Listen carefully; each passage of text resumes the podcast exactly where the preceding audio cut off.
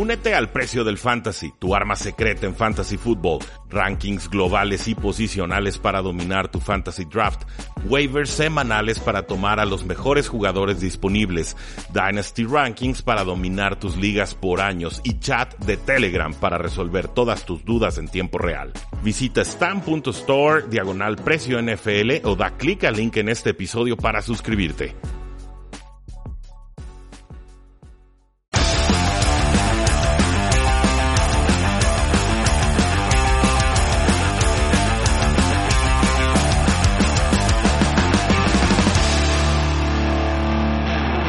Saludos a todos y bienvenidos a un programa más de Tres y Fuera, donde la NFL no termina y nosotros tampoco. Mi nombre es Rudy Jacinto, ya lo saben, me encuentran en Twitter como arroba paradoja NFL.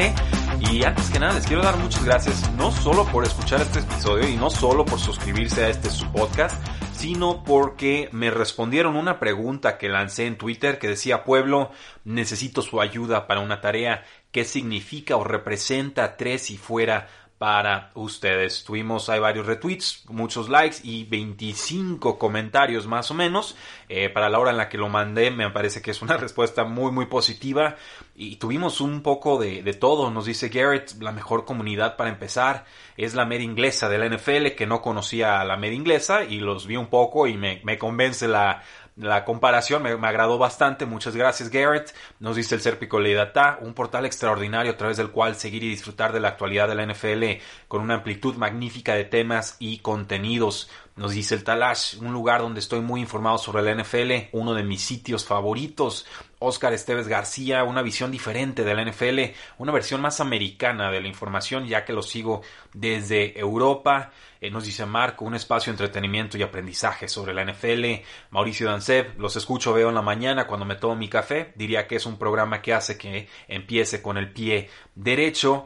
Eh, Roy dice que somos una perfecta salida a la malaria de malas noticias y bombardeo de noticias violentas en el mundo real. Eh, vaya, eso es todo, todo un cumplido. Muchas gracias, Roy. Nos dice Ramón, información y está perfecto. Si tres y fuera es información para ustedes, pues qué, qué honor, ¿no? Esperamos que sea información confiable. Eduardo Galván de Yarda Yarda nos dice inspiración. Ramiro Arias Chávez, eh, la oferta de contenido analítico profundo basado en métricas, criterios, tendencias y necesidades vigentes. No encuentro este enfoque en quienes fueron mis analistas favoritos en la juventud. Carlos Vélez, frescura, objetividad y un futuro prometedor. Eso es lo que piensa cuando le decimos tres y fuera. Cowboys Queen nos, nos, comenta una plataforma seria donde los que participamos podemos analizar y opinar con libertad sobre todo lo que rodea a la mejor liga del mundo. Alberto Menéndez, profesionalidad y rigor a la hora de dar información. Ángel Sánchez, una fuente confiable de información y opiniones personales con fundamentos. Elías Ortiz dice los mejores analistas de la NFL en México y un medio que realmente tiene interacción con sus fans. Eh, Chera77 dice tres y fuera fue el primer podcast que descubrí y cada día me gusta más. Christopher Omar, una respetable y seria plataforma de análisis NFL, así como el espacio donde he logrado tener un gran amigo y colaborador. Henry nos comenta mis inicios en la NFL, medio de información, investigación y seriedad. Eh, José Mauricio García, una de las que más me gustó, representa constancia, dedicación, profesionalismo en el análisis de la NFL en español con la frescura de un, análisis, un analista, perdón, eh, que es todo un tipazo, que es mi amigo y que significa que la NFL no termina y nosotros tampoco. Eh, Rubén nos dice un medio de información y análisis más fresco de la NFL.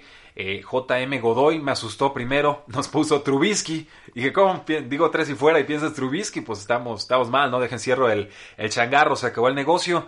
Y ya luego nos explicó, dice, no, es que ustedes de repente hablan, hablan mucho de, Trubisky, me encanta tres y fuera, pero era en broma porque es lo primero que me viene a la mente por los comentarios que han hecho de, la piñata de los osos de Chicago. Isidoro Moreno, el podcast más completo y el mejor programa de radio sabatino. Irene Atles, la posibilidad de disfrutar la NFL en mi idioma. Y Miguel Ángel nos dice, la espera con ilusión para escuchar vuestros audios en ebooks.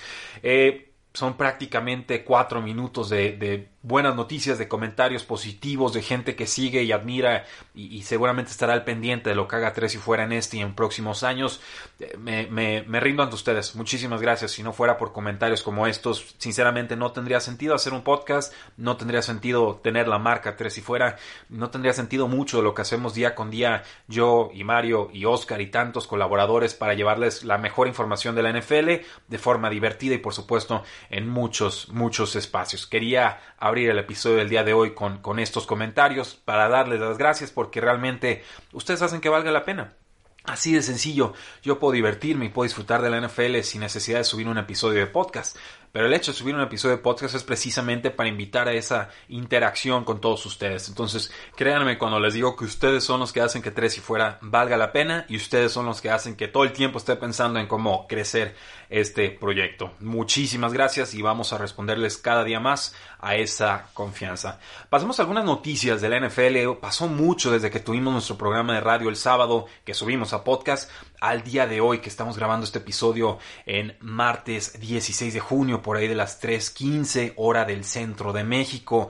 Nos dice Ian Rapo por The NFL Network que Desafortunadamente, varios jugadores de los Vaqueros de Dallas y los Houston Texans dieron positivo por COVID-19 o coronavirus.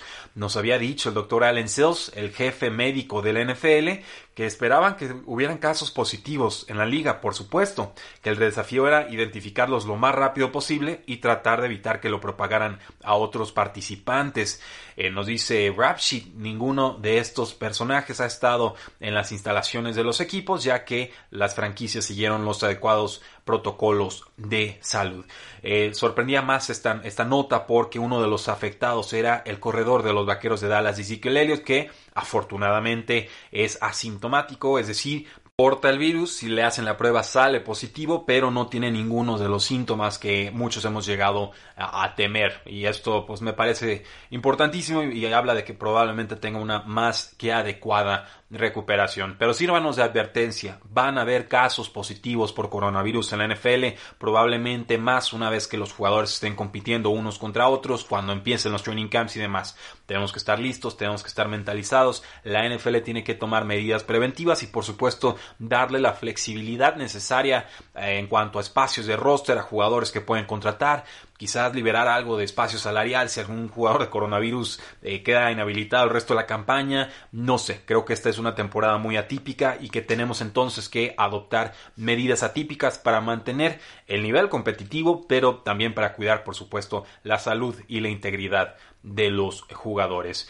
En cuanto a las posibles consecuencias financieras del coronavirus, lo hemos discutido en los últimos eh, programas, pero ahora parece que la Asociación de Jugadores de la NFL, la NFLPA, está proyectando una pérdida de alrededor de 3 mil millones de dólares si los aficionados no pueden ir presencialmente a los estadios en la temporada 2020, lo cual tendría un impacto importantísimo en el espacio salarial del 2021 y aplicaría entonces una cláusula de fuerza mayor en el CBA o el Collective Bargaining Agreement entre los dueños y los jugadores, la cual permitiría repartir las pérdidas de este año 2020 aplicados al Salary Cap 2021 a lo largo de varias eh, temporadas. Por ahí también se considera el incurrir en deuda, que se le pueda repartir ese dinero a los distintos equipos y que entonces el golpe del Salary Cap en 2021 no sea tan brusco, sino que lo vayas eh, separando o, diversificando ese riesgo a lo largo de varias eh, campañas. No sabemos qué medidas va a tomar la NFL en este sentido.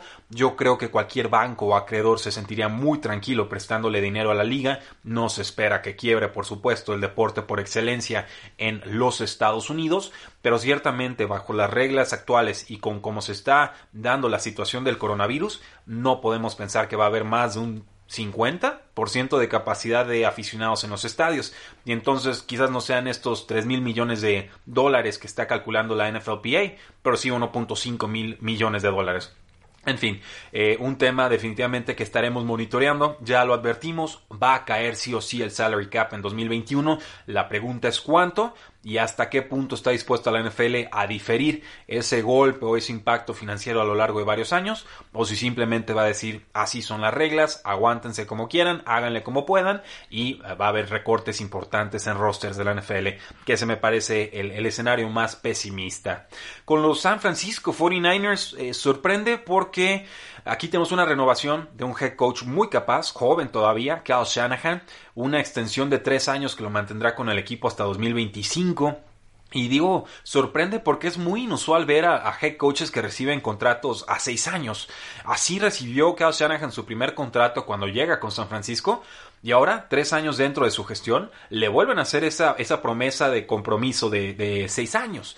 Es muy raro que suceda en la NFL y me sorprende mucho y me da gusto que Kyle Shanahan lo haya hecho ya por cuenta doble. No iba a dejar San Francisco que les pasara una situación como la que tuvieron con Jim Harbaugh hace ya varios años y por supuesto tuvo una travesía por el desierto San Francisco cuando pierde a uno de los hermanos eh, Harbaugh este caso, por supuesto, es que te estaba esperando una renovación, nunca llegó la extensión, hubo un distanciamiento entre gestión y, head coach y simplemente se fue a las filas colegiales. Ahorita es, coach de, Michigan, pero me gusta mucho lo que ha hecho Kyle Shanahan y, me sorprendió en, realidad un poco del vitriol, del, veneno con el que respondieron algunos aficionados en redes sociales, por lo menos en nuestras plataformas de, redes sociales, tres y fuera, porque preguntábamos, eh, ¿Kyle Shanahan se merece o no esta renovación a largo plazo que lo va a convertir en uno de los cinco mejores eh, pagados en su posición.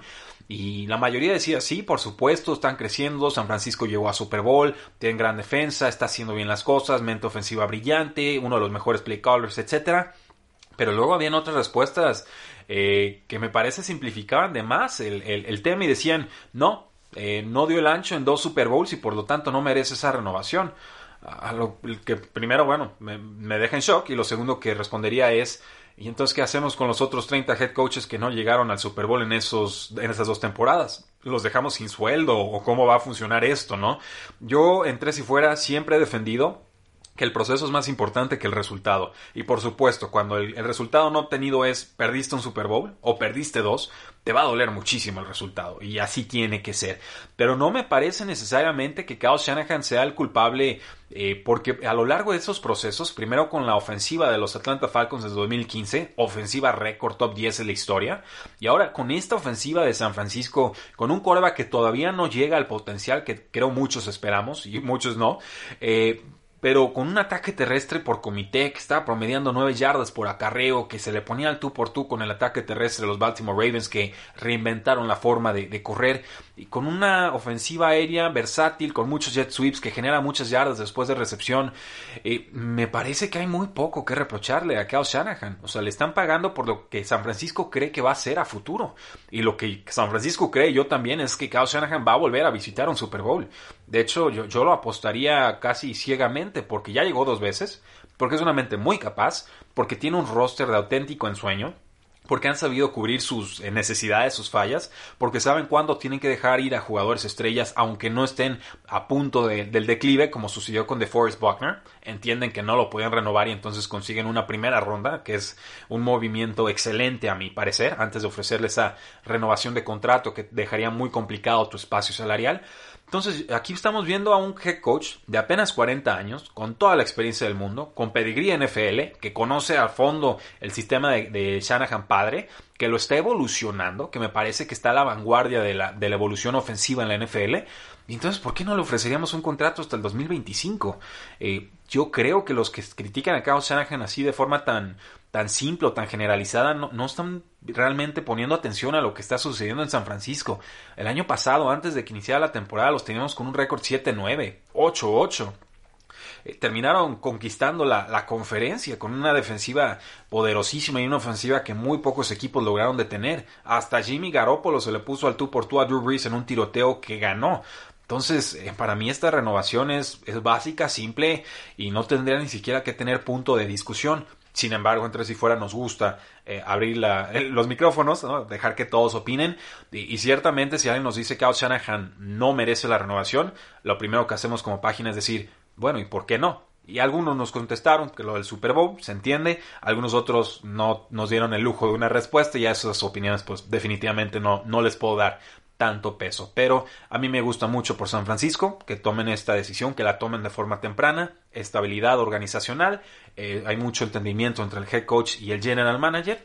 Y es simplemente ver qué tipo de evolución o cambios puede tener esta ofensiva y esta defensiva. Para mí siguen siendo el rival a vencer en la NFC y con esta extensión de contrato lo son todavía más. Y ya que estamos hablando de los San Francisco 49ers, pues salió Roger Godel, el comisionado de la NFL, a hablar este lunes y a decirnos que él le daría la bienvenida a Colin Kaepernick si regresara a la NFL. Cito, dice, bueno, escuchen, si quiere continuar su carrera en la NFL, obviamente va a requerir que algún equipo tome esa decisión, nos dice Godel, pero yo le doy la bienvenida, apoyo a algún club que tome esa decisión y los invito a hacerlo.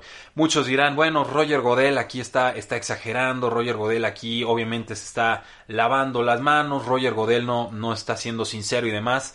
Por ahí salió un artículo y se los voy a compartir si, si quieren en redes sociales de algún directivo de la NFL y obviamente hay que tomarlo con pincitas porque el tema de Colin Kaepernick es muy delicado y, todos quieren cambiar la versión de la historia, ¿no? Historia revisionista, como le dicen en los Estados Unidos, pero nos dice este directivo que Roger Godel siempre estuvo a favor de que Colin Kaepernick estuviera en la NFL y que más bien eran los dueños los que le decían que no mencionara nada al respecto porque ellos ya no querían saber de Colin Kaepernick porque en aquel entonces la protesta social implicaba entrar en guerra directa con el presidente de los Estados Unidos, Donald Trump, que además es amigo muy cercano de muchos de los dueños en la NFL. Eh, lo leí, lo tomé así como con nota mental. Dije, bueno, vamos viendo cómo evoluciona la información, a ver si le puedo dar un poco más de credibilidad a este asunto. Y luego sale el Roger Godel a decir, yo le daría la bienvenida no tenía necesidad de decirlo, sinceramente. En el video que subió hace algunos viernes, él decía que, pues bueno, retomaba el mensaje de Michael Thomas en este video tan poderoso que, que, se publicó y decía condenamos el racismo sistémico y etcétera, etcétera, etcétera, sin mencionar a Colin Kaepernick. El hecho de que ahora salga y diga sí, a mí no me molesta que salga Colin Kaepernick y que esté en la NFL firmado creo que nos acerca la versión de este directivo que sale y dice el NFL debería de firmar a Colin Kaepernick, pero que también Roger Godel en su momento defendía que Colin Kaepernick debería de estar en un equipo de la NFL. Porque el tema de Kaepernick nunca fue por talento, ¿eh? O sea, y lo sabemos, los que somos capaces de estudiar la NFL, y no digo yo experto que no lo soy, sino los aficionados a pie que pueden ver un partido y decir, el culpable de que perdíamos en este juego fue tal, pues la mayoría creo que podía entender que Colin Kaepernick estaba haciendo mucho con muy poco, con un roster muy pobre en su última temporada, y que aún así tuvo un récord de 16 touchdowns y 4 intercepciones, lo cual es, es excelente. Obviamente las victorias no acompañaron, pero las victorias son una estadística de equipo, no de quarterback, ni de head coach, ni de alguna posición específica. Con todo esto lo que quiero decir es, eh, si le doy algo de credibilidad a esta versión de que Roger Godel quizás se tuvo que morder la lengua y no decir mucho sobre Colin Kaepernick a su favor, porque los dueños de la NFL no se lo permitieron. Por supuesto, le jugaba en contra el haber sido tan, tan tirano, tan dictador en la aplicación de la justicia de forma injusta, ¿no? Con Tom Brady, me parece, con, quizás con Adrian Peterson. Ah, hubo muchos casos con Ray Rice cuando la NFL le dio dos juegos de castigo y luego salió el video y lo suspendieron de por vida, casi casi. O sea, habían muchas razones para desconfiar de Roger Godel, pero dados eventos recientes, yo sí puedo creer que Roger Godel sí estaba del lado de Colin Kaepernick y nunca nos enteramos hasta tres o cuatro temporadas después qué giro mediático el ver cómo se está desenvolviendo esta saga de Colin Kaepernick, que ya está más allá del bien y del mal, pero que obviamente su nombre siempre estará vinculado de forma positiva o negativa con el de las protestas y con la NFL. Y cerramos con una nota de las Águilas de Filadelfia, una nota triste ya que el guardia derecho titularísimo Brandon Brooks acaba de sufrir una ruptura del tendón de Aquiles en el pie izquierdo y se perderá toda la temporada 2020. Sufrió esta lesión entrenando en el complejo Nova Care de las Águilas de Filadelfia este pasado lunes y era calificado como el guardia número uno, no el 2 ni el 3 ni el 4, el número uno de 2019 según Pro Football Focus. A dos meses de cumplir sus 31 años, Brooks no se había perdido un juego desde el 2016, se había roto el tendón de Aquiles en la temporada 2018 y simplemente aquí ya las Águilas de Filadelfia entran en modo de pánico. Quizás tengan que recuperar al veteranísimo tackle Jason Peters, un jugador que salió de las Águilas de Filadelfia esta offseason, que estaba esperando una oportunidad con algún equipo para firmar y posiblemente tendrían que mandarlo de guardia si deciden firmarlo. Sí tomaron a un guardia ofensivo, Jack Driscoll, en este, en este draft, un, un talento de cuarta ronda. Por ahí Isaac Seumalo podría ayudarles en el lado izquierdo, lo hizo de forma decente en 2019, pero e, es muy difícil reemplazar a Brandon Brooks. En las últimas tres temporadas, titular en 48 juegos. Jugó en las últimas tres temporadas 95% de los snaps ofensivos. Fue Pro Bowler en cada una de esas tres temporadas. Y en el único juego en el que no apareció, que fue un juego de ronda de eh, comodines contra los Seattle Seahawks en 2019, las Águilas de Filadelfia permitieron no 5, no 6, sino 7 capturas de coreback. Entonces ahí alcanzamos a apreciar la importancia de Brandon Brooks, un jugador que no estará en 2020, que pone en alerta roja a las Águilas de Filadelfia. Creo que firmar a Peter sería la decisión más lógica, pero también consideraría firmar al mejor guardia disponible en agencia libre en estos momentos, a Larry Warford. El problema es que él te va a pedir un contrato multianual y que quizás las Águilas no se animen porque si esperan que regrese Brooks para el 2021 y por ahí podría haber algún choque en temas financieros, pero también en oportunidades en el equipo. Veremos qué deciden las Águilas, pero por lo pronto si tenían contempladas a las Águilas para 10 o 9 victorias, yo quizás les bajaría una con, con, esta, con esta noticia. No sé si sea demasiado o no, simplemente me parece un talento irreemplazable porque ya lo vieron, Pro Football Focus número 1 2019, eso no se consigue en agencia libre ni por la vía de el draft. Muchas gracias por habernos escuchado el día de hoy. No olviden seguirnos en todas nuestras redes sociales. Seguimos subiendo un video diario en el canal de YouTube, en youtube.com diagonal 3 y fuera artículos todos los días en tresyfuera.com y por supuesto siempre les pedimos ayuda para que nos dejen una muy buena reseña en Spotify pero sobre todo en Apple Podcast la gente lee esas reseñas. Créanos que es el gran diferenciador al momento de estar decidiendo a qué podcast le das clic. Así que ayúdanos deja ese comentario que pusiste en Twitter a nuestro favor en la plataforma de Apple y con eso nos ayudarás muchísimo a crecer. Disfruten su semana porque la NFL no termina y nosotros tampoco. Tres y fuera